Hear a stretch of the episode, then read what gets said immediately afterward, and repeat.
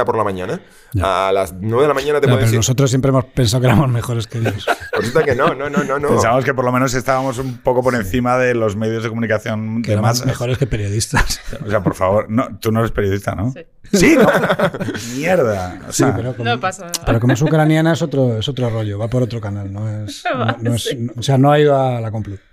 Va, una pregunta. ¿Las facultades de, de periodismo de Ucrania son la misma, mm, la misma covachuela de, de degenerados que en España o no? O sea, son gente seria.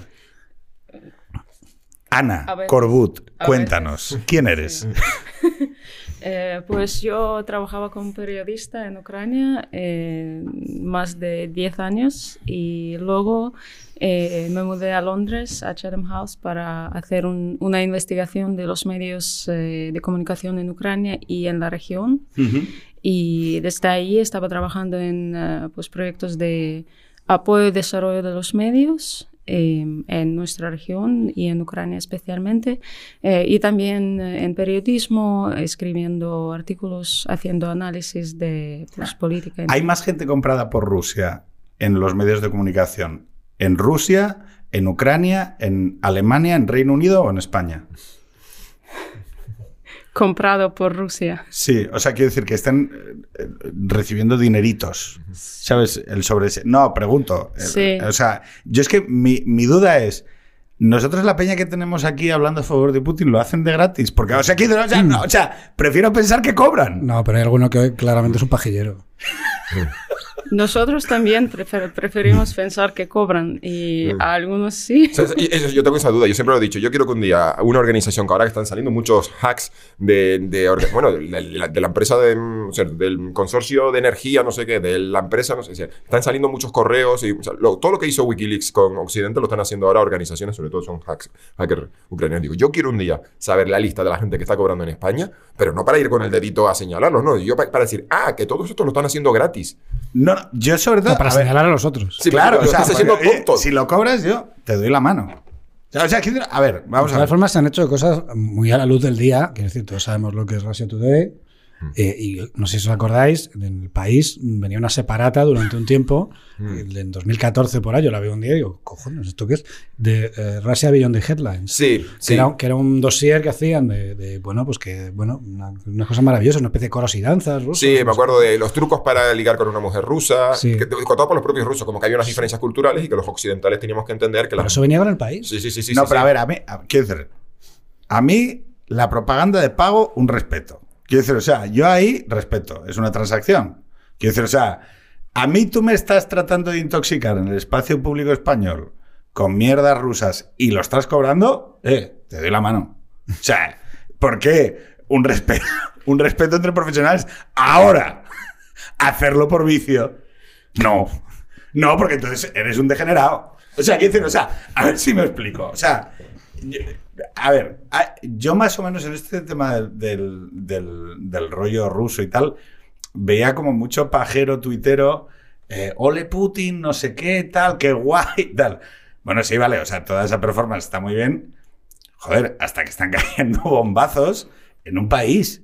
Gilipollas. O sea, no sé, quiero, desde el respeto a que la performance puede ser una manera de, no sé, de- de consumir la espuma de los días, ¿no? De decir, oye, pues me entretengo con esto. Pero claro, en el momento en el que dices tú, oye, es que hay un conflicto bélico. Dicho lo cual, yo es la primera vez, y es verdad, en una década, que los occidentales con redes sociales tienen que afrontar algo así como un conflicto bélico con, Twitter. Y no sé qué es peor. O sea, o sea, ver la reacción de la gente incapaz de... Lo digo porque fue una cosa que me golpeó mucho, ¿no? De repente entramos en el conflicto, empieza el, conflicto bélico y ves la actitud de la gente como, como si fuese un puto partido de fútbol. O sea, lo digo con toda, lo digo con toda sorpresa. Yo me, sorprendió, ¿no? Porque y, y incluso también la gente que apoyaba, no, lancémonos a comer. Y yo pensando, oye, estamos en mitad de una puta guerra por primera vez. ¿Desde cuándo? ¿Desde cuándo fue la última vez que se bombardeó eh, el suelo continental europeo? Con la crisis de los misiles de la OTAN, ¿no? De, Bueno, depende a qué- A quién te refieras. Solana, la bombardeo. Si te refieres a conflictos interestatales, o sea, a ver, eh, la tendencia desde el año 1945 ha sido absolutamente decreciente. Y lo que hemos tenido en Europa han sido, después del 91, la intervención de la OTAN en el 95, Operación Fuerza Deliberada, y la operación en- en contra lo que eran los restos de Yugoslavia, lo que en aquel entonces era República Federal ya de Yugoslavia, Serbia y Montenegro, por el tema de Kosovo, 1999. Claro, pero es que Y la luego las de guerras los chavales de y- y- 20 Pero re- ¿Recuerdas que la... Interestatales, estamos hablando. Luego, conflictos internos, pues tienes en el Cáucaso, tienes en Yugoslavia. Como ya somos muy mayores, no sé si tú te acuerdas, pero uh, el- la última vez que hubo una especie de medio, muy breve, ¿eh? De medio miedo a una guerra, una guerra mundial y tal, fue con el tema de Yugoslavia, cuando los, los rusos estaban... En Pristina, sí, cuando entraron la- un- la- las fuerzas de la, de la OTAN entraron por el sur y los rusos movieron rápidamente fuerzas que estaban en Bosnia, en lo que se llamaba la Implementation Stabilization Force, S4, y fue ahí cuando el cantante, este, el de You Are Beautiful, con, con- Claro, que había sido oficial de, James era Blunt. oficial de James Sí. Blunt era oficial de caballería, le dieron la orden de sí. desalojo Pero Ana, vosotros en, en Ucrania sí que vivíais. ah, Nosotros en los 2000 estábamos. La política iba sobre la SGAE y la piratería. ¿Vale? Más o menos esa era nuestra. Creo que Ana nos ha enterado de lo de las GAE. Sí, vale. Vale, o sea, nuestros grandes problemas políticos. Era la piratería de discos. Claro, de entonces-. Claro, pero en Ucrania más o, o sea, en Ucrania el rollo de, oye, el- la guerrita, el, el tema de que igual tenemos que ponernos aquí con los Javelin a disparar ataques, esto que sí, sí que formaba parte del espacio público de opinión, ¿o no? Sí. Pero, o sea, for- explícamelo porque, claro, para mí es como, ¿tú qué edad tienes? Eh, yo tengo 36 años. Claro, yo soy del 80, ¿vale? Soy mayor que tú, evidentemente. Un poquito. Pero bueno, pero a lo que a lo que voy es el hecho de que vosotros como sociedad sí que hablabais públicamente del conflicto. Eh, sí, pues eh, sabes que en Ucrania hay em, una pluralidad de opiniones, claro, em, y peleábamos entre nosotros sobre cosas, sobre no sé, eh, decisiones geopolíticas y tal, vectores geopolíticos. Em, pero también, claro, eh, hubo una influencia eh, de informática por Rusia, financiada por Rusia, apoyada por Rusia, y pues para promover sus narrativas, promover sus, eh, su conspirología y tal. Eh, por ejemplo, estoy mirando ahora, eh, voy, a, voy a anunciar, no, no anunciar, pero mencionar un libro que lo explica muy bien, eh, por, escrito por Peter Pomerantsev. Sí. Eh, está en inglés, no, no creo que es en, en español, pero eh, se llama Nothing is True and Everything is Possible. Está, está traducido al español. Ah, ¿Sí? Mm. Pero ¿y, de- Sí, y sobre y qué va sobre la- el proceso de intoxicación? Sí, pues eh, él describe, porque él trabajaba en Rusia muchos años, eh, especialmente en la tele, y con, eh, con contenido, yo diría, um, entertainment, news and entertainment. Pues eso es eh, lo más popular.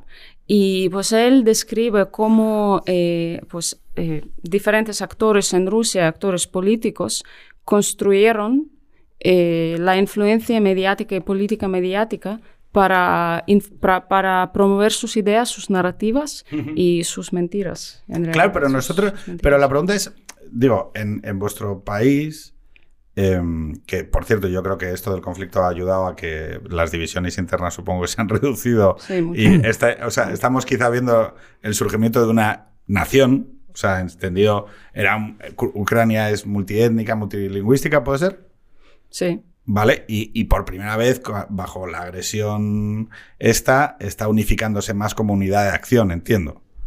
Pues eh, eh, eso pues, se debe explicar en más detalle. Eh, aunque eh, la gente habla eh, idiomas diferentes en Ucrania y pues puede tener opiniones diferentes, eh, al final lo que no quiere entender Rusia o Vladimir Putin, pero sí, Rusia, Rusia. Rusia, es que- Hablamos ahora de esto, de por qué Sí. cojones estamos diciendo, debajo de Putin, debajo de Putin hay la misma clase, o sea, la ideología subyacente en la sociedad rusa es el nacionalismo. Por lo tanto, la élite secundaria a Putin son nacionalistas también. No es un ruler eh, que no se parezca a su sociedad, entiendo.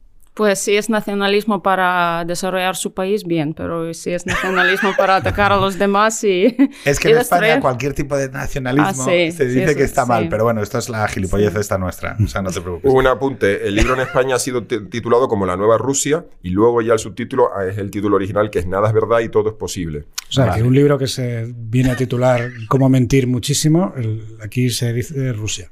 Sí, Sí, es que el título, claro, el- el- siempre es todo que sea de Putin y, y Rusia, hay que ponerlo en el título principal para que la gente sepa, porque tú le pones un libro que se llama Nada es verdad y todo es posible, pues la gente se despista. Ana, no sé si conocías a Jesús, perdón, porque no sé si os conocíais. Coincidimos en un programa de televisión. Si ahora están, en, la, están en la sexta todos los días. Claro, están todo, estáis todo el día hablando de... de- claro, Jesús es como de... eh, con lo que es, es de Canarias, que es como la Crimea de España. O sea, lo que vamos a perder en, en- en un, en un trastevere. O sea que... ¿Qué narrativas, pro- ¿Qué narrativas de No, Rusia no, no, no, existen ahí? no necesitan ni narrativa. No, no, las, llevan, no. las llevan ellos ya puestas. No, no, Con cinco cayucos más ya lo No. damos. No, pero bueno, eh, es el responsable de que en esta... Que es el cuarto... y tiene una, tiene una Motorola, que es una cosa que quiero enseñar. Motorola no. Bueno, es una- un teléfono chino Unihertz eh, que es con, te- eh, O sea, con teclado el, físico. el tío que más sabe de, de defensa y de inteligencia en España tiene un teléfono chino. No, para sí. que les pide... Bueno, porque está alineado con los chinos. O sea, ¿No, encontra- no encontraste una marca rusa? Eh, había una, pero. ¿no hay móviles rusos? Sí, había un modelo interesantísimo que tenía la pantalla de atrás em, que era de, de tinta electrónica, pero el proyecto no llegó muy lejos y, y me quedé con ganas de haberlo pillado. ¿No hay móviles rusos? Eh, pues. Mm, Es que, es que en Ucrania de, de las casas ucranianas estaban robando todos los electrodomésticos y tal, así que me imagino que no. Bueno, pero déjala terminar que Pero, está hablando de la construcción de la nación ucraniana. Eh, pues sí, eh, en cuanto a idiomas, opiniones, ideologías, sí, hay diferencias. El problema es eh, lo que no quiere entender Rusia es que lo ofrecen es son ideas, eh, no sé cómo se dice, eh, dice en español, bank- bankrupt. Eh, Rotas, eso. en quiebra. Sí. Sí, es que em, pues su nacionalismo y su imperialismo eh, para los ucranianos, incluso los ucranianos que hablan ruso y no sé, que a lo mejor em, pensaban eh, de Rusia como amigo, eh, pues no, no valen tanto. Eh, así que, y em, no sé si Vladimir Putin o la mayoría de los rusos eh, no, no lo entienden o no quieren entenderlo. Claro, pero- Y quie- Oye, un- quieren, quieren construir su realidad y enforzar su realidad sin tener en cuenta, sin, sin tomar en cuenta la realidad que ya existe en Ucrania, con, con, con todos sus problemas. Una, cos- una cosa, eh, porque yo creo que también muchas veces a los que hemos llegado a conocer la URSS, eh, digo la URSS es la existencia de la URSS, pues la URSS no está, pero, pero la- que- hemos vivido en ese mundo en el que existía la URSS, como todo estaba subsumido en la URSS, pues eh, tú decías, joder, bueno, pues normal, pues Rusia, Ucrania es lo mismo todo, ¿no? Bielorrusia te da un poco igual, ¿no? Yo creo que también parte de la, la izquierda tiene un poco esa, esa mentalidad. ¿Cómo era la vida, o sea, cómo se percibía en Ucrania estar dentro de la URSS? Tú eres muy joven, pero bueno, ¿cómo, cómo se percibía? Pues yo solo viví cinco años en, en la Unión Soviética, así que, eh, pues, claro, para mucha gente eh, que tiene esa eh, nostalgia eh, por la Unión Soviética es porque eran joven, eh, tuvieron algún tipo de estabilidad, aunque no, no muy ideal, y además eh, el espacio informático y las fronteras eh, estaban cerradas, así que no tenían tanto acceso a lo que estaba pasando fuera y pues si no, si no sabes lo que pasa afuera, te parece que tu país o tu espacio pues está más o menos bien. Eh, pero eh, hubo muchos problemas y la Unión Soviética colapsó por su, por su propio peso. Eh, al final, por sus propios problemas. Y claro, si tú, si tú lees y si tú lees la historia de movimientos eh, por liberación y movimientos también disidentes y democráticas, prodemocráticas en la Unión Soviética, en Rusia, en Ucrania, en, en otras partes de la Unión Soviética, eh, pues la ves que la historia no fue tan, eh, tan sencilla, ta- no fue tan simple y tan homogénea Sí, sí, sí, homogénea. homogénea, porque eh, cada vez eh, hubo algún impulso y mucha gente que resistía a lo que estaba pasando. Claro. Yo quería retomar una cosa que dijiste antes sobre lo de la realidad rusa y la sensación que me queda después de este conflicto es que la realidad está rota. Es decir, eh, no estamos debatiendo sobre opiniones diferentes sobre los mismos hechos, sino que, yo cuando me meto con mi cuenta B en el lado oscuro de Twitter y estudio a todos estos hijos de Putin, eh, están en una realidad absolutamente paralela. No tenemos nada, nada común sobre lo que discutir.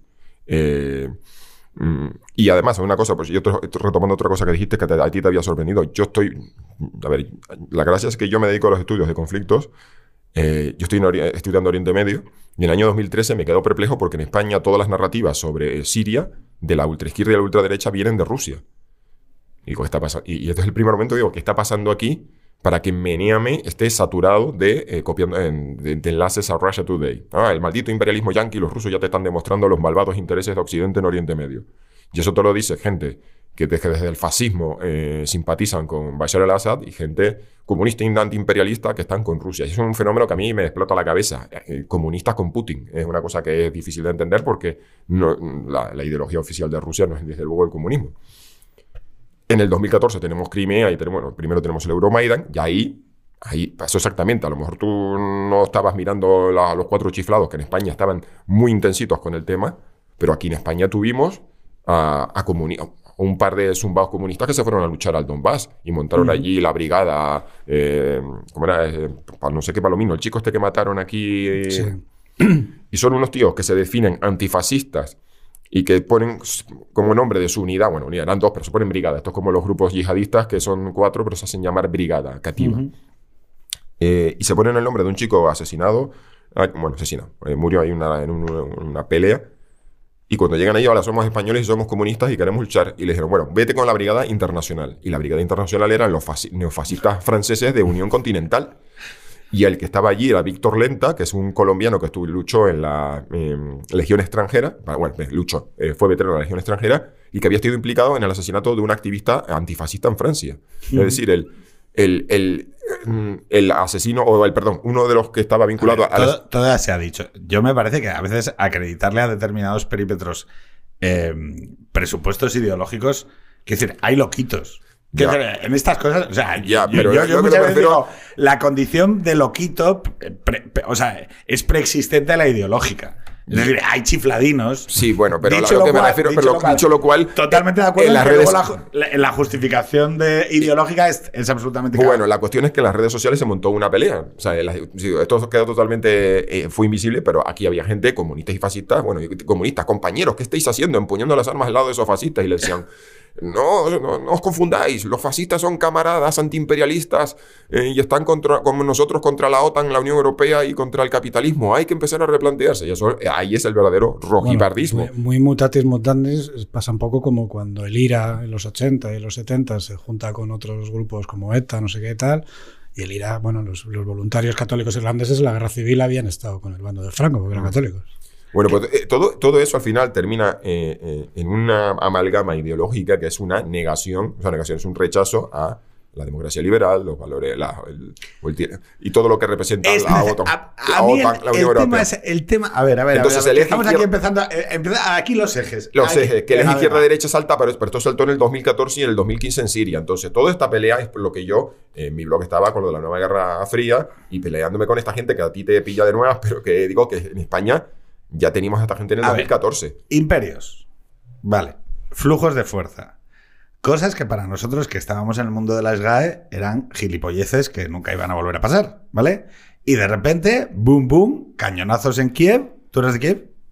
No, yo soy, soy del oeste, pero viví en Kiev la mitad de mi vida, sí. Vale. Entonces, eh, cañonazos en Kiev y hay que definir una frontera. Y por lo tanto hay que definir una alteridad, un otro. Oye, ¿dónde las- lo- los conflictos son los que determinan, más allá de las declaraciones, los, lo- las fronteras, ¿no? Es dónde acabo yo. Pues aquí o aquí. ¿Qué pasa? Tú antes decías, claro, no, los rusos parece como que no entienden que la gente no está de acuerdo con ellos. No, no, pues es que, o sea, es que hay un sitio a partir del cual que la gente esté o no de acuerdo con algo, no importa. O sea que, digo, no es que no importe, para mí sí importa, pero es una determinada visión sobre el mundo. Es una visión, si se quiere hablar de Occidente, de democracia, de democracia liberal o de derechos o de reconocimiento de ciudadanía, llámalo X. A China le tira de los huevos lo que piensen los del Tíbet. No sé si me explico. China se expresa a través de otras relaciones de fuerza, ¿no? Y Rusia, su estructura subyacente, que no ha sufrido una transformación em, liberal, no sé cómo decirlo, o sea, no, no tiene ese proceso no sé cuál es la construcción ideológica que subyace en la sociedad rusa, pero por eso hay la duda de si podemos considerar lo que es Europa. ¿Es Europa Rusia? ¿Esa manera de ver el mundo es Europa? Parece que Ucrania queda a este lado de, esa visión occidental, ¿no? De decir, oye, mira, hay una nación que ha cogido las armas para defender su, su soberanía, entendiendo que es esa dimensión de defensa de la soberanía, y que también esté inserta dentro de esa visión de defensa de la soberanía la idea de democracia. ¿Vale? Es decir, no están peleando dos regímenes autoritarios, sino que volvemos a tener un eje que es llamativo entre democracia y régimen autoritario. Claro, pero, un régimen autoritario que también lo hace bajo la premisa de que celebra elecciones, de que hay partidos. No, y en China, no te jodes. No, ya, pero te, quiero decir. Bueno, y bajo la premisa de que aquello es la verdadera y auténtica democracia, porque tienes a un líder que mm, recoge las necesidades y intereses del pueblo frente a unas eh, oligarquías capitalistas absolutamente corruptas, donde lo, lo que viene siendo el Führer Princip. Eh, pero te, te estoy recogiendo el discurso de anoche. Es decir, en, los, los, del lado oscuro montan unas tertulias en, Twitter que se llaman eh, Demócratas contra el régimen. Y son gente que apoya a, Chávez, eh, Castro, a los Castro, bueno, ahora hasta Díaz Canel, eh, Putin, Bashar al-Assad. Ellos son los demócratas y lo que nosotros vivimos aquí es un régimen. A ver, pero ojo, que, a ver, que yo, que, que, yo, hablar contra Ana Patricia Botín me parece legítimo pero no hay por qué pasar a defender a Putin. O sea, no sé si me explico. Hay una. O sea, lo que diría es, oye, yo estoy en contra de Ana Patricia. Sí. Pero no necesariamente. Bueno, digo, que, digo, ojo, cuidado, o no lo simplifiques de nosotros somos los demócratas contra, los contra las dictaduras, porque hay muy pocos. Los rusos sí, en la televisión, en las tertulias. ¿Qué pasa? Vamos a invadir, ¿no? Pero aquí tienes a todos unos apologetas que te dicen, no, no, no, no, nosotros estamos con ellos porque eso es la democracia y, lo que hay aquí es un régimen tiránico. Todo el mundo del pajillerismo este, ¿no? Que es que, no, pues es que Estados Unidos también mata gente y es que Alemania también no sé qué. Ya, tío, pero es que, claro, evidentemente, pero sí. Pero, eso, de pero, eso de primero propaganda soviética, what about? Sí, ya, pero claro, pero cuando no te lo hacen los tanques, sino que te lo hace gente de, supuestamente de derechas, pues se te caen un poco los huevos al suelo. Porque dices, oye, ya, ya sé que nuestros regímenes no son perfectos y ya sé que muchas veces, oye, mm, seguro que no has escrito más que yo contra Pedro Sánchez. pero hombre, es decir, si no en un país un tío, pues igual hay que decirlo. Entre Pedro Sánchez y Pero claro, no, pero, pues. pero, otra vez ha roto la realidad. No es un problema de la democracia, no es una invasión, es una operación militar especial. ¿Tú entre Pedro Sánchez y Putin? ¿Quién elige? Sí, o sea. ¿Hay, ¿hay duda? no, no, no, se puede comparar. Pero yo, la. No, hombre, eh, es una pequeña broma, pero es verdad que trata un poco sobre la neurosis occidental contemporánea de que estamos siempre como en enfrentamientos. que todo habla de ti. Sí. Si, Putin invade Rusia, en realidad la invasión de, va de, mí, de Ucrania. lo veo yo? En realidad va de, de, mí, de que, claro, yo estoy contra el gobierno aquí y entonces yo soy muy importante y entonces, claro, todo mi opinión sobre Ucrania tiene que ver conmigo. tiene que ver con lo que está sucediendo allí, ¿no? Entonces, esta neurosis del occidental siempre. Ese, ese, por eso digo que para mí es muy llamativo, porque es la primera vez que veo a gente con cara y ojos eh, convivir con un conflicto bélico que no está en África, ¿no? Sino que, oye, a ver, tío, en una situación en la que están cayendo bombazos en una ciudad, eh, no hace falta convertir, transformar esto en un debate memético de Twitter más, ¿no? Pero lo que me doy cuenta es de que sí, o sea, de que nosotros aparte, hay un momento en el que esto es la realidad. O sea, la realidad del debate público es esta. o sea, vamos a debatir, vamos a debatir de, de una guerra, o sea, mañana hay una invasión. Sí, bajo eh, la premisa de que yo voy a llevar razón. Sí, Eso lo importante es que yo voy a llevar razón en este discurso. Y, lo- y- y entonces, claro, Claro, eh, vamos, vamos con Putin porque es antiimperialista y va contra Estados Unidos, pero es así, es así, siempre contra, como decía uno de estos, yo, yo tomo posición en los conflictos mirando a quién apoya la editorial del país y ya sé con quién tengo que ir, con los que van en contra. Es decir, si bombardeamos eh, Yugoslavia porque hay eh, eno- genocidio en Kosovo, yo tengo que ir con los de Belgrado. Si Estados Unidos lanza misiles contra una base aérea eh, siria porque se han usado armas químicas, hay que ir con Bashar al-Assad, que es un ba- el león de Damasco, es un bastión contra el imperialismo y contra el sionismo. O sea, tú estás hablando de loquitos y de... y no, no, no, ellos, es, es un- una Bueno, visión lo del quitas, mundo... ¿no? de Pablo Iglesias. Pablo Iglesias, perdón, ¿eh? es que a mí esto me, me llamó muchísimo. Digo, yo no soy ucraniano, ¿no? O sea, Eres Sí, asturiano. Soy de Asturias, ¿vale? Pero bueno, a mí no sé. O sea, de repente, no sé, llega eh, Revilla, ¿no? Y, y declara una guerra contra Asturias, mete unos tanques contra Asturias. Y entonces dice Pablo Iglesias. es muy parecido, porque en realidad, hasta arriba de Sella, hasta, o sea, hasta el Sella, eso es territorio cántabro. O sea, que realmente eso El sería, el Donbass, ¿no? Y, Pero claro. y estaría justificado. Y entonces coge, coge, eh, coge el hijo de puta de, de Pablo Iglesias y dice: No, no, no, no, que no tomen las armas los, los ucranianos. que es peor. que es peor. y tú dices, ¿pero de qué coño hablas, hijo puta? O sea, quiero decir, hay, hay algo raro que, que no. Pero, pero otra vez, pero tú has visto lo que ha votado Podemos en el Parlamento Europeo. Es que de verdad, tú parece que nos pilla todas de no, pero que no me importa, que pero no me importa lo que haya. O sea, No, pero que ha me, la, me la bufa lo que han votado. Pero que son prorrusos desde que el digo es, oye, 2014. vamos a ver, que son pro Putin, que son una. Pero digo, que no me importa lo que hayan votado. Lo que me importa es, oye, vamos a ver. A los ucranianos les asistirá el pu- la puta legitimidad básica del mundo de que si entran unos putos tanques por su ciudad, pues oye, a tirar pepinazos. O sea, quiero decir, pero vamos, o sea, quiero decir, no sé, o sea, no, es que no me importa lo que vote nadie. No sé, o sea, no sé si me he explicado. Es que creo que la También legitimidad. interesa- Pero vamos a ver, también derecho- interesa- pero vamos a ver, pero mira eso, pero vamos a ver, derechos humanos, Pa- eh, Pablo Iglesias está a favor de los derechos humanos, ¿sí o no? Depende, depende. Si esa es la minoría tártara de Crimea, vota en contra. Hubo una resolución de condena de las violaciones de los derechos humanos de la minoría tártara en Crimea y votaron en contra. O sea, lo que estoy diciendo Jesús, es que lo- Yo me he tenido que leer los programas de Podemos varias veces. No por vicio, que yo Sí, punto muchos tres, vicios, pero Sino ese por no. co- cobrando. Sí, Oye, no, yo, cobra- si es cobra- cobrando, lo respeto. Catálogo, cobrando. catálogo, el famoso catálogo de IKEA, punto Cortapega, 327. exacto, corta- Por- cortapega punto tres- ruso. Punto, punto 327. Trabajaremos para neutralizar la acción desestabilizadora De de, la OTAN la Europa del este, de este y crear un espacio de seguridad europeo que incluya a Rusia. Pero se. Exacto, ¿no? no, El, No, pero el claro, catálogo- me- el famoso catálogo de Ikea. Me estás diciendo que me sorprende que haya gente que ap- apoya a Putin en un conflicto, pero en 2014 ¿dónde estaba? Me sorprende que Pablo Iglesias diga estas cosas que son incoherentes. eh, ¿Dónde estabas en el 2014? Es que estamos No, así desde el no 2014, digo- y ver, perdón. No digo que me sor- o sea, no digo que me sorprenda. Yo creo que ahora no digo que me sorprenda. Digo que me sorprende una cosa muy básica que es, oye, ante cualquier me- digo que me da igual si el que invade es de izquierdas o es de derechas, me da igual si no sé qué programa electoral dijo no sé qué. Oye, si una hilera de tanques entran pasado mañana por Gijón, creo que o sea, no sé, pero que no hablo de derechos humanos, no hablo de. de- de- o sea, pero creo ¿qué que la legitimidad es coger un puto javelin y, y Pero- arrearle al que está pasando con el tanque. Pe- Pero, ¿en qué mundo vives? ¿Pero en qué mundo vives? Es que no te has enterado de nada, tío. Vamos a ver, ¿bombardear Palestino es bueno o malo? Dime tú, respóndeme, te respóndeme, ¿es bueno o malo?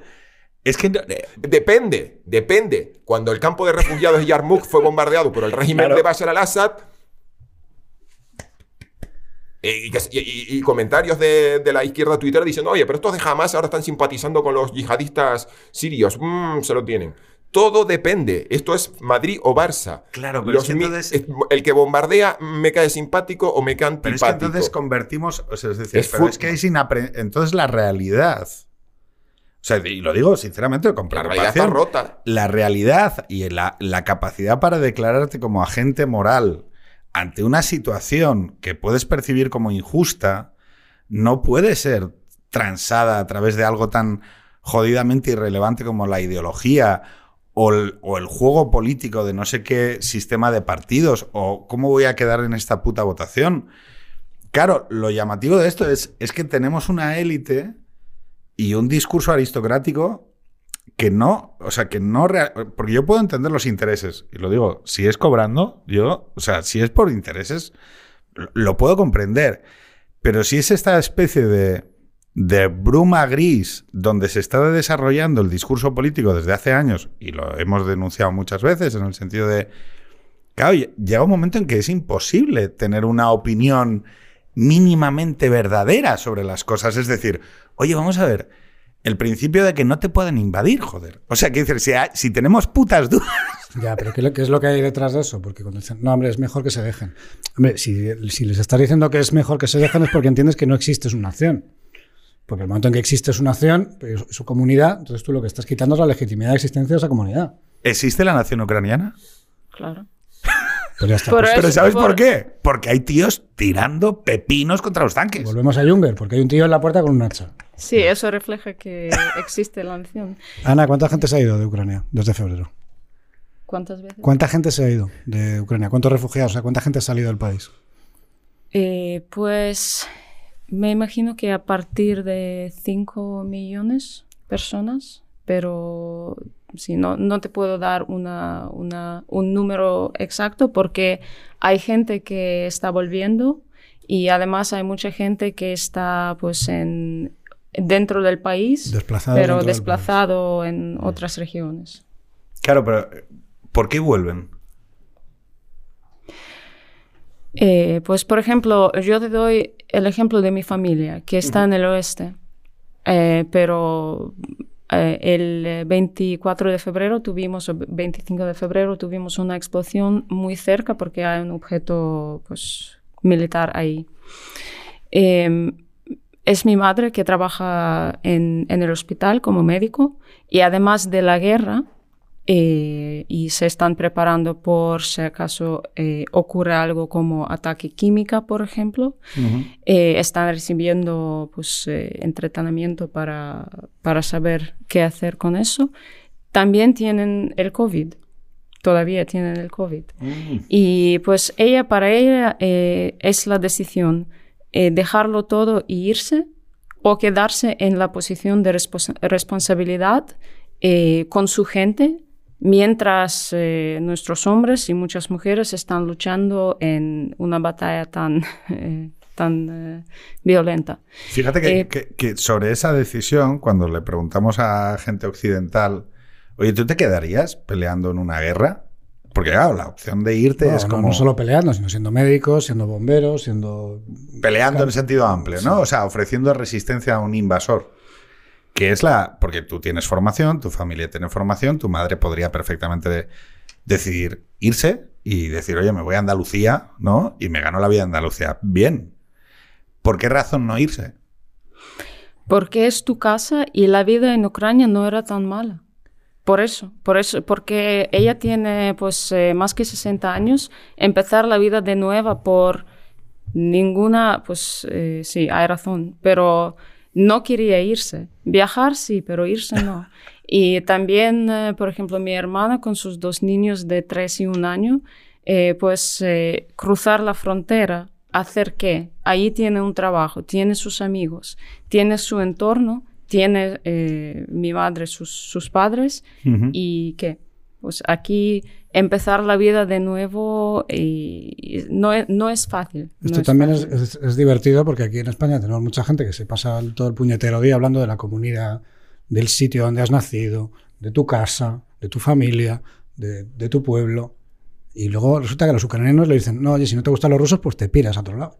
Claro, es que eh, esto es, esto es divertido porque el, el fenómeno de que la comunidad de la que hablas, eh, claro, tú, la percibes cuando estás en riesgo de perderla, ¿no? Y es cuando nace el impulso de decir, oye, es que yo tengo algo que defender aquí, tengo una responsabilidad que va más allá de mí, que me trasciende, que trasciende mis necesidades neuróticas, individuales, eh, europeas, occidentales, tuiteras, ¿no?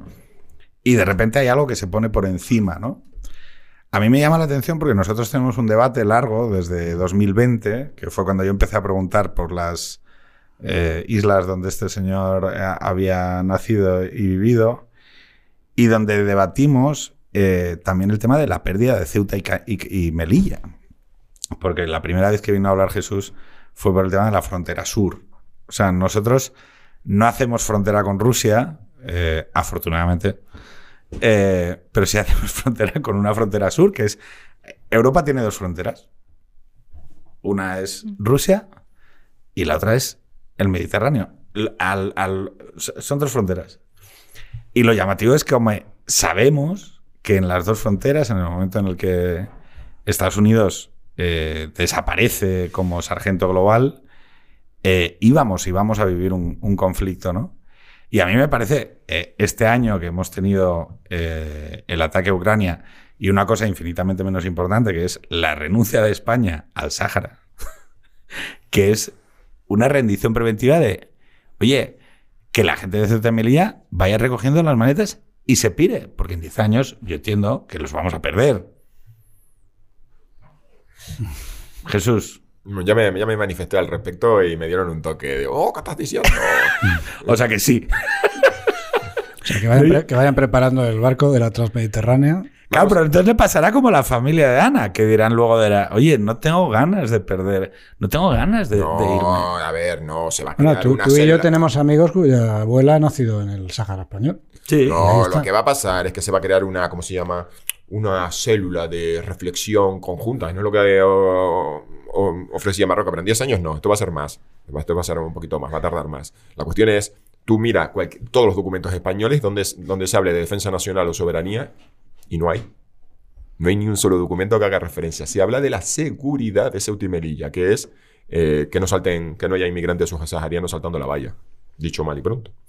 Pero yo todavía, todavía no he encontrado un documento oficial donde se hable de la defensa nacional. Y viendo luego los planes que se hacen sobre la defensa nacional, uno entiende que no, bueno, que, se- que aplicamos la doctrina de la rendición preventiva. Si te rindes antes de empezar, pues ya está, no hay, no hay conflicto. Yo la verdad es que me cuesta pensar en, en españoles cogiendo eh, armas antitanque para impedir la invasión. Pero que no va a, ser, que no va a haber una invasión. Ya, ya, pero esto va a ser administrativo, va a ser un proceso administrativo. Una primavera. Yo creo, yo creo más en un modelo de 50 o 100 tractores empujando la valla lentamente, 5.000 Coño, chavales en cada Esto plaza. te he inventado la marcha verde. Sí, o sea, pero, y tranquilamente, pero ni un tiro, ¿eh? O sea, quiero decir, pero además, a ver, no veo tampoco a los españoles diciendo, ¡guau! Nos vamos a ir a defender Ceuta y Melilla, porque tal. Ahora, la duda, Ana, tú que has pasado más tiempo aquí, es, ¿tú crees que iríamos a defender Famara, Lanzarote? O sea, ¿nos ves ahí a tope o no?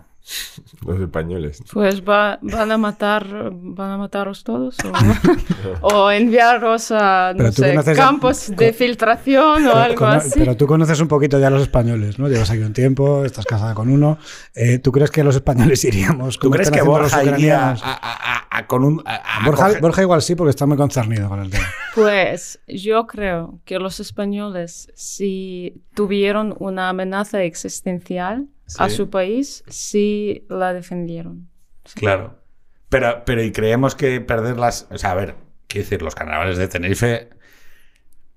A ver, molan. Pero tampoco, no sé si es una pérdida Vamos- existencial. bueno, vamos a hablar de pérdidas. ¿Qué pasa con el petróleo de Canarias? Cuéntanos qué pasa con el petróleo de Canarias. Vale, uno. Y con eh, los carnavales, ¿eh? Que, por cierto, con tecnología israelí, ¿no? Van a chuparlo. No, a, a ver. Uno, en el lado, en, en las aguas de soberanía española y de la zona económica exclusiva se hicieron prospecciones y no se encontró petróleo.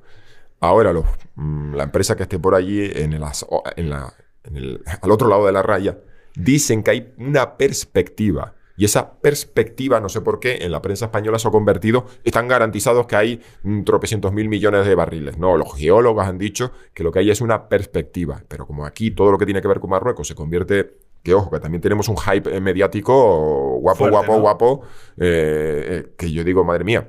El, último, el que se haya creído todo lo que se ha publicado sobre Marruecos en los últimos dos años, Marruecos iba a modernizar los F5, comprar F35, comprar, mira, es como, no, no, no, en fin, es una locura. ¿Por qué? Porque gente como yo y porque tienes una opinión pública sensibilizada, hace clic.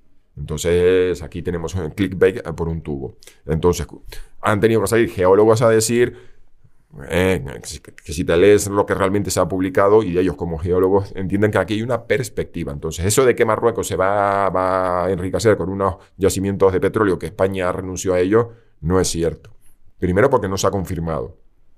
Y además no, no es, bueno, no sé, no sé si sería la misma capa freática y por tanto sería meter un, chupar de, de los mismos, es decir, de, de la capa freática que de la que España renunció, pero de momento vamos a ver qué pasa. Y con lo de Canarias, Marruecos nunca ha hecho una reclamación de soberanía sobre Canarias. Marruecos lo que quiere es que España reconozca como aguas marroquíes las del Sáhara. De eso viene el acuerdo, lo del que el O sea, que no nos quieren ni los. O sea, quiero decir, no tenemos. No hay. No tenemos ni siquiera la posibilidad de perderos. Eh, No, eh, lo siento, vamos a seguir siendo españoles un tiempo. El- lo que Marruecos quiere... Aunque quisiéramos. Es ir bajando y preguntando. Mauritania, Senegal, tal, hasta que alguien se la quede. Oye, Ucra- escucha. eh, lo cambiamos por Crimea. O sea, quiero decir, o sea, vosotros no tenéis. eh, ¿No? playa ahora, con sol. O sea, Sí, en Odessa, pero con eh, maíz. no, pero, o sea, ahora os quitan el, el Donbass y el, el- ¿Cómo se llama el otro? Crimea. Eso. No, Crimea ya estaba. Estaba perdida ya, ¿o no? Pues de jure, ¿no? Bueno, ya, pero, o sea, de facto sí. Pues Ahora perdéis el Donbass y no sé qué.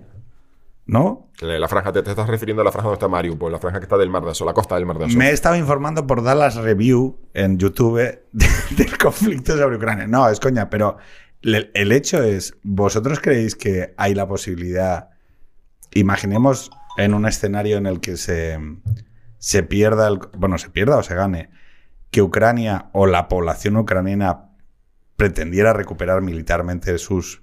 eh, las zonas que han quedado en disputa con Rusia? Pues las zonas de Donbass y Crimea ocupadas, eh, por ahora no, porque la prioridad es defender lo, que, lo máximo que podemos defender, especialmente en el sur, eh, pues, pero en el este también, y no dejar a los rusos ampli- ampliar su presencia eh, ahí. Especialmente porque cada territorio, en, pues en cada parte de territorio donde se quedan, que, que ocupan, uno eh, terrorizan a la población. Y hay mucha gente que eh, no está de acuerdo con la presención eh, con la presencia y ocupación rusa. Y ya oímos, escuchamos de, de sitios como Gerson y ahí en, en el sur que están pues eh, la gente desaparece, em, hay torturas, hay em, se les matan, eh, pues terrorizan a la población. Y el otro es que su presencia en cualquier parte del territorio significa em, que el, el resto de Ucrania no tiene seguridad, porque, por ejemplo, a- al oeste pueden lanzar mis- misiles del Mar Negro. Así que eh, no es para Ucrania, no es eh, como, pues así, se pueden quedar en parte del sur bien. Sino que sería per- estar permanentemente... Sí, porque ellos eh, han declarado su ambición para eh, disrumpir el potencial del desarrollo económico de Ucrania. Sí, y el- por eso están bloqueando el sur. Ah, lo- lo- pero lo han dicho claramente, es decir, un- el, vi- em, vicecomandante del Distrito Mi- Militar Central ruso dijo que el objetivo era llegar hasta Transnistria y además decía que eso además tendría la ventaja de que generaría efectos negativos en la economía de Ucrania. Es decir, no solamente están hablando de objetivos militares, mm, Sino de- de- es decir, esto vamos, porque si le, le quitas a Ucrania la franja de la costa del Mar Negro, o sea, los puertos de Mykolaiv y de Odessa, pues eso tendría unos problemas serios eh, para la economía ucraniana. De momento, afortunadamente, la ofensiva rusa de Gerson a Mykolaiv fue rechazada en, la- en las fu- afueras de Mykolaiv. Los rusos sufrieron una derrota bastante considerable y ahora los ucranianos han ido recuperando la iniciativa y ahora están en las puertas de Gerson. Que va- el problema va a ser qué medidas podrían tomar los rusos si, si ven que el, el avance ucraniano se les planta en, en el istmo de Crimea y que ellos entonces vean que incluso lo del 2014 eh, lo Se ponga en duda. se Es ponga en que- duda y entonces ahí ya las opciones eh, pueden ser terribles, porque lo han dicho ellos claramente. Es decir, eh, para más, esto sería la- el- los ucranianos en las puertas del istmo de Crimea, eso se convierte en una amenaza no existencial para, para Rusia, sino para el régimen. y ahí ya se, se ponen sobre la mesa opciones terribles. Claro, Ana, pero... Ana, está habiendo deportaciones masivas de gente. Deportaciones. Sí, de gente que se llevan de Ucrania a Rusia. Eh, pues eh, hay deportaciones de sitios como Mariupol, sí. Y mm, lo que vemos ahora es eh, en, en otros sitios como Gerson, en provincia de Gerson, por ejemplo, em, que están em, intentando quitar la cabeza de cualquier potencial de, mm, de movilización, pero como impulso ciudadano O sea, de a los- a los- protesta, a los líderes de las, líderes de las comunidades. Sí, ¿no? líderes como de alcaldes, las- como sí, activistas también, periodistas, pues eso. Y eso es eh, el mismo escenario que, que vimos en, eh, en Crimea con los tártaros Crimea, que pues los líderes, los eh, intelectuales, pero también la gente que estaba activa en, su movimiento, en su grupo étnico, pues estaban en el car- están en el cárcel. Claro, pero fíjate, eh, o sea, yo ahí hay una... eh, Me, me gusta una frase que se utiliza que es lo de la amenaza existencial, ¿no? Em, Ucrania no está peleando por perder o, o tener un cacho más o un cacho menos, sino es todo el desarrollo a futuro de lo que es una sociedad y la, la capacidad para, para progresar. O sea, o sea, yo mm, muchas veces lo pienso, o sea, los eslavos, perdóname, yo el, el contacto, primer contacto que tuve así un poco fue con los, con los púgiles, con los boxadores, con Klitschko y compañía, que fueron... Y, y por estos deportes de contacto, claro, les ves. O sea, eh, una Rusia herida en su orgullo mm, por no haber podido conquistar Crimea, no va a dejar eh, esa humillación pasar, ¿no? Claro, la duda es, ¿puede Ucrania hacerle tanto daño a Rusia como para que detenga la violencia? Y aquí es donde yo tengo una enorme duda. ¿Qué probabilidad hay de que, en- de que esto acabe en un cambio de régimen en Rusia? Antes de cualquier cosa. No, no, otra cosa cambio de régimen o que acabe mal. Quiero decir, que acabe mal para todos. Es decir, que dices tú, bueno, es que hay un momento en el que alguien dice, oye, pues es que yo tengo una bomba táctica nuclear y me, y, y me desquito de, este, de esta humillación que me han hecho estos, estos hijos de puta. Es que primero, eh, en Rusia están preparando el terreno, diciendo que esto es una guerra. eh, ya, ya- en la guerra empezó como una operación quirúrgica para neutralizar y desnazificar Ucrania, y ahora se ha convertido en una guerra existencial contra el mal, contra el satanismo, contra la OTAN, que es la tercera guerra mundial, es lo que dicen allí. Y claro, en una guerra que es existencial ya, que es la tercera guerra mundial, que es contra la OTAN, que amenaza la, la verdad, la, verdad- la- la propia existencia de Rusia, pues todo se justifica. Y la cuestión es que en la doctrina rusa el uso de armas nucleares no estaba previsto para, como respuesta al uso de armas nucleares por parte de un enemigo, sino que las armas nucleares se consideran parte de una panoplia de herramientas militares a usar en cualquier circunstancia. Entre otras cosas, porque claro, ahora caemos en la cuenta de que los rusos eran conscientes de su debilidad militar. Está muy bien, hacían unos desfiles fantásticos el 9 de mayo, con unas diagonales perfectas en, el orden cerrado de los soldados desfilando. Desfilaban los carros de combate, pero detrás de eso había unas fuerzas armadas con unos problemas estructurales enormes de corrupción, de, eh, retraso tecnológico.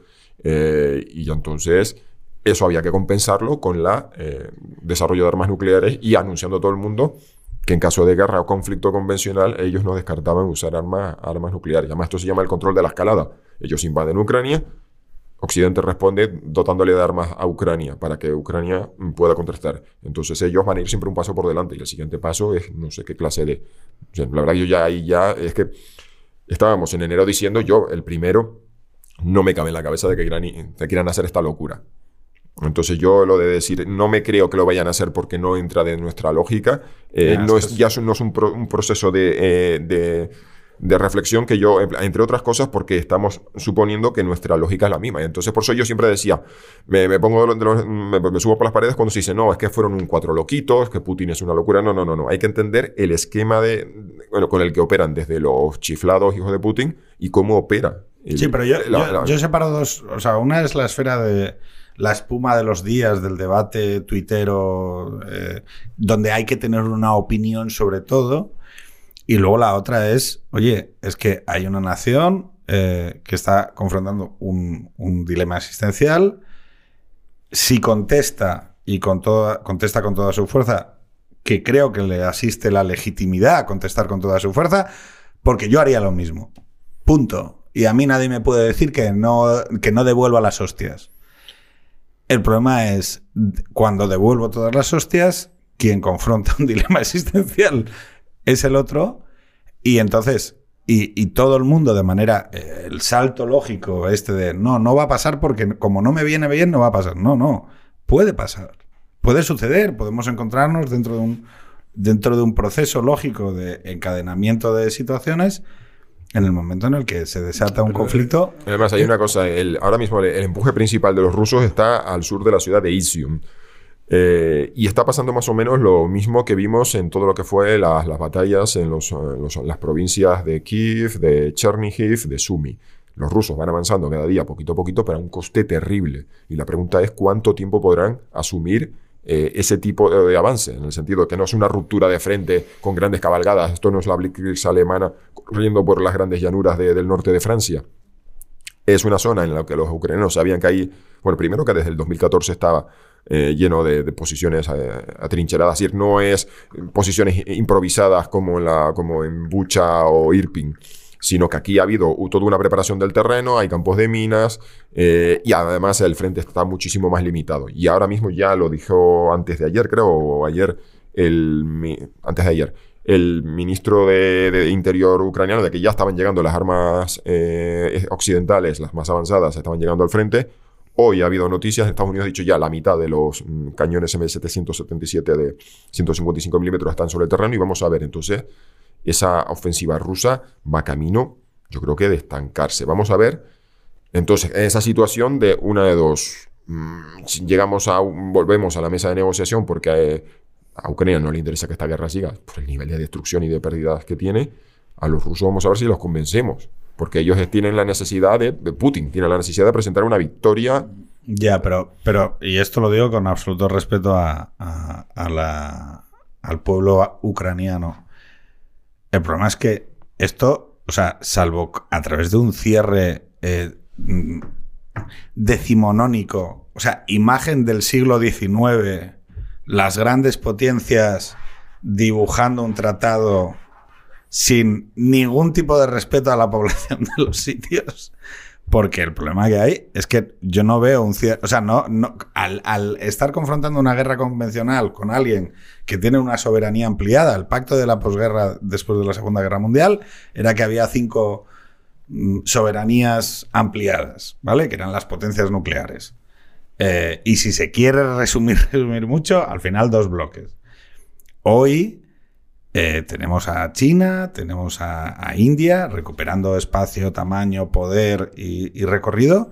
Y ese mundo multipolar que Obama decía, eh, creo que fue Obama, ¿no? no, es que Rusia es una potencia regional ahora, o sea, es lo que dijo. Y, quizá el hecho de haber tratado a una potencia que es verdad que es regional, pero que es regional y nos toca en frontera, nos ha generado una situación eh, terrorífica que es que esto eh, yo no conozco una manera de que se cierre por abajo, o sea, no se va a poder, creo, no se va a poder cerrar como, bueno, ahora va Rusia, es que Rusia no va a aceptar sentarse.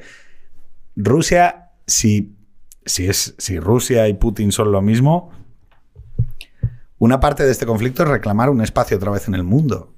O sea, entiendo, porque ya me dirás tú qué puta manía eh, tiene, salvo decir, expresar otra vez que es un actor global con el que hay que sentarse. Y está utilizando una invasión para escenificar eso. Esa foto, al final la va a tener que obtener, creo. Y eso va a ser muy jodido, porque el mapa de incentivos que genera es terrorífico también. Que es que con el abusón te tienes que Pero sentar. también eso nos devuelve a, a otra reflexión, a otra historia, que es eh, en el mundo hay una serie de arsenales nucleares. Durante 40 años estuvimos en la perspectiva de que podía haber una guerra nuclear con picos en el 63, en el 84, en determinados momentos, y de repente se produce en los 90, el nuevo orden mundial, la caída del muro, y de repente deja de ser un problema aparentemente la existencia de arsenales nucleares. Pero es que en el momento que existen arsenales nucleares, el riesgo existe. Y el riesgo no va a desaparecer. Y después de esta guerra, pues puede venir otra. Porque lo que, la lección de Ucrania es si tú tienes armas nucleares, pues hacer lo que te da, le sale de los cojones. Claro, Sí, además, que- la, además, la pedagogía que se hace con esto es, mira, es que fueron tontos y, y renunciaron a sus armas nucleares. Bueno, pues ahora que se jodan. Sí, el, el memorándum de Yo soy ucraniano y diría, bueno, mañana empiezo el programa nuclear ucraniano. Así que no, pero- no lo digo en serio. O sea, oye, si no, quiero decir, una de dos. O todos con armas, Ana, O que- si no- ¿cómo, cómo se produce? Porque claro, dicho así, ¿Cómo se produce ¿cómo se produce esa decisión?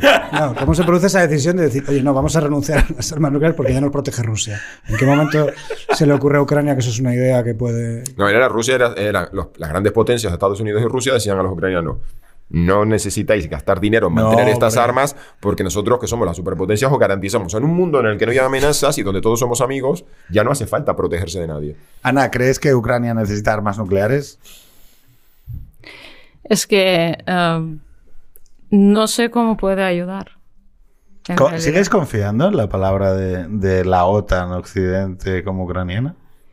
Eh, pues yo no pienso en esos términos porque los términos en los que sí pienso eh, son, por ejemplo, Rusia eh, tuvo planes para pues, ocupar Kiev dentro de dos o tres días después de empezar la guerra. Pues estamos en 60 Y cuatro. y cuatro días de guerra y la vida en Kiev e incluso en los pueblos en, alrededor de Kiev que fueron destrozados y violados eh, de, de nivel eh, terrible, está volviendo la vida. Así que sí, si Rusia eh, quisiera una destrucción total de nivel nuclear, a lo mejor podría bom- bombardear a Kiev y a todos y a todos los sitios que para ella significan la grandeza de historia, de religión y de, pues, de sus ideas locas.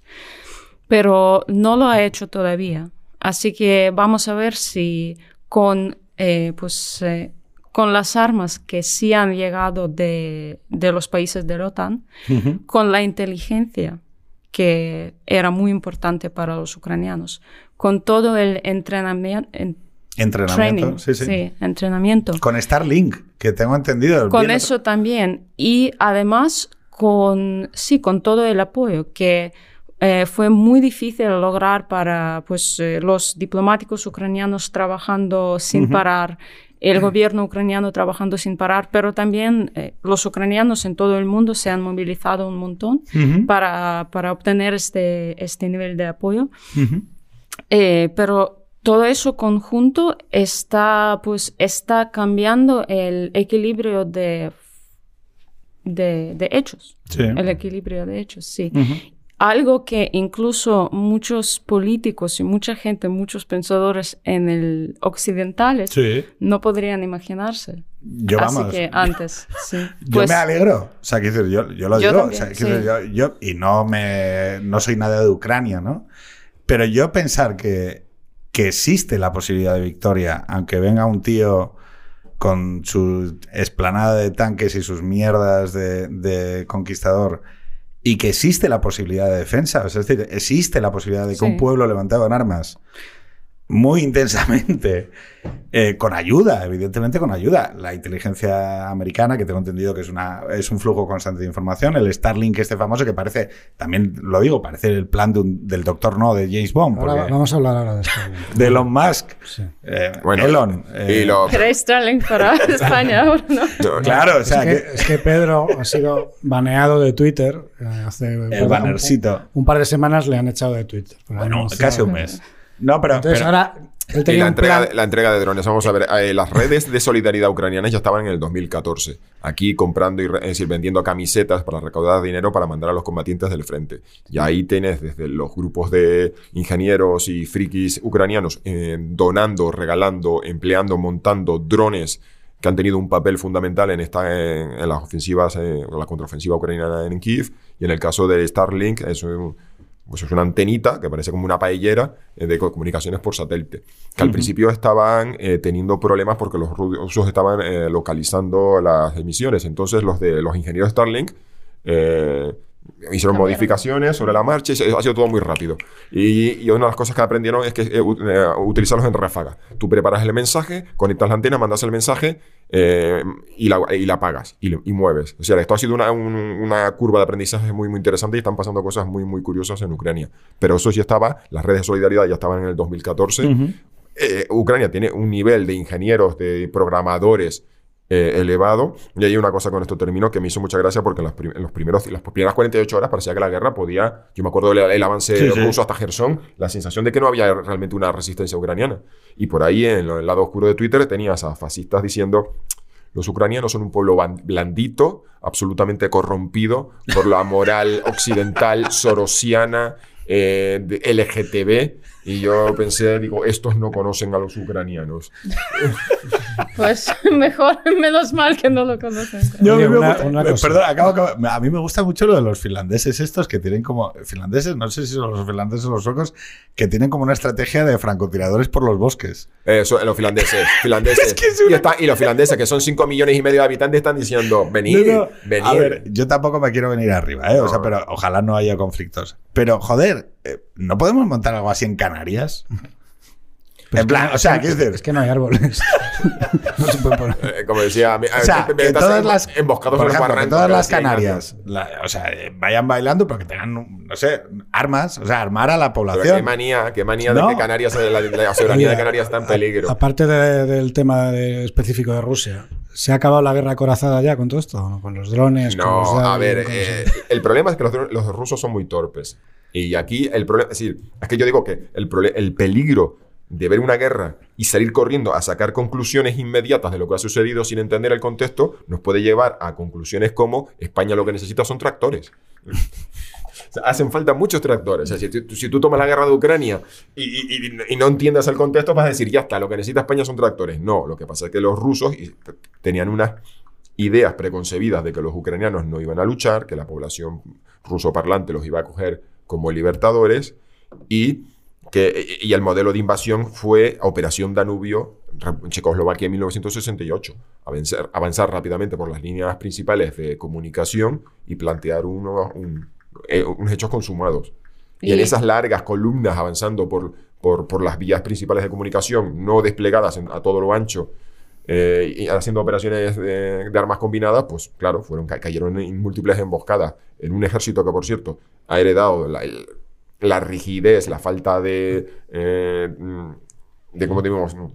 iniciativa, que no se le da iniciativa a los escalafones bajos, pues ha, generado pues que todas sus operaciones o, o mecanizadas hayan sido un desastre. Pero no, no jubilan el carro de combate tan rápido. Aparte, aparte, que al otro lado tienes a una En Canarias se puede usar el carro de combate. en, en algunos sitios sí. En las islas orientales. Y recuerden ¿Tú has que, estado eh, en Canarias? No.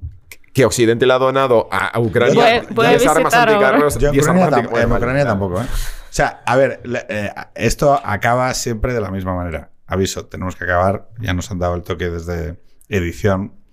Eh, se le preguntamos a la gente si hay una peli, un disco, una serie, un- una canción. Yo en este caso pediría ucraniana, ¿vale? O sea, la típica canción que mole de Ucrania, que no sé si la hay. O una peli, un libro. Una peli o algo que, que mole de Ucrania, ¿vale? Y esa es la, esa es la penúltima pregunta. Pero la última pregunta es. Mira, mira, aquí como está- están todos eh, encantados. Eh, si mandarías a mis hijos a defender las, las Islas Canarias. A tus hijos. Sí. A Carmen Manelia dirá. Yo. Sí. Ana, eh, ¿crees Tienes que unos, tienes unos cojonazos como, No, como pelotas, ¿sabes como qué? pelotas Nivea de hacerle esta pregunta a una ucraniana. Es que es- sí, es, eh, puede ser un- un- una pregunta de broma, pero no es. No lo es. No, no lo es- es. está dicha con una sonrisa, pero no lo es? Por, e- por eso te digo, si lo ves como una amenaza existencial que amenaza a tu, a tu modo de vida y a ti y a tus hijos, pues sí. Pero yo que diría que sería mejor resolver el problema, cualquier problema, antes para que tus hijos no tengan que... Muy importante. Eso. Mejor, me- o sea, Eso es lo que estamos haciendo. mejor tirar el javelin yo, mejor tirar el javelin yo que, que lo tengan que tirar mis hijos. Pues, Eh, Jesús, tú mandarías a mis hijos a pelear por la. Bueno, y la recomendación. eh, la recomendación. Pues eh, hay, por ejemplo, eh, una peli, eh, una peli que se llama Winter on Fire, es sobre Maidán. Pero también hay en Filmin, hay una serie de películas Sí. eh, dedicadas a Ucrania específicamente y ahí lo tienes todo de clásico, de lo clásico de, por ejemplo, Ajá. Sergei Parajanov y, y lo que estaba haciendo en Ucrania y sobre Ucrania, hasta películas más modernas, más nuevas, incluso películas eh, distópicas sobre, sobre la guerra en donde... Sobre invasiones de Rusia. Eso. Así que hay un montón de películas ahí y puedes elegir. Muy bien. Pues Jesús, eh, ¿mandarías a mis hijos a defender las Claro, Islas tú sabes, Canarias? tú sabes que los dirigiría en Sagrada Ya has contestado creo que tres veces a esta pregunta. Sorprendentemente Jesús dice que sí. O sea, pero ¿Y a bueno. sus propios? No, ¿y qué recomendación? Mira, eh, pues si vamos a irnos al, al comienzo, yo, por ejemplo, recomendaría eh, un par de libros que se llaman, ambos se llaman The New Cold War y fueron escritos antes de la crisis de Crimea. Uno es de Edward Lucas y el otro es de, eh, de Mark McKinnon, que ese era corresponsal eh, un canadiense eh, que para toda Europa del Este y se gozó lo que fue la revolución naranja y demás. Y ahí están dos tipos diciendo, ojo, cuidado con Putin, ojo con el expansionismo ruso. Si está- eh, una hora es curioso la cantidad de libros que miran que a los- de tipos a los que se los consideran unos chiflados eh, y diciendo, ojo, cuidado. Y los libros se llamaban La Nueva Guerra Fría y fueron escritos, pues yo creo que incluso antes del 2010, son del 7, 8, 9. Eh, creo que incluso uno de ellos tuvo que hacer una nueva introducción después de la guerra de, eh, con Georgia. Algo así, es que más son curiosos, son libros que han tenido, eh, tuvieron varias vidas como diciendo, el tío advierte, ojo con cuidado con Rusia, hay una guerra con Georgia. Vale, le- la editorial le dice, venga, saca, pon una nueva, un nuevo prólogo. Ah, sucede el Maidán, venga, saca una nueva... uno- Y bueno, ya vamos ya por el 2022 y tenemos la invasión de Ucrania. eh, Jorge, ¿alguna recomendación?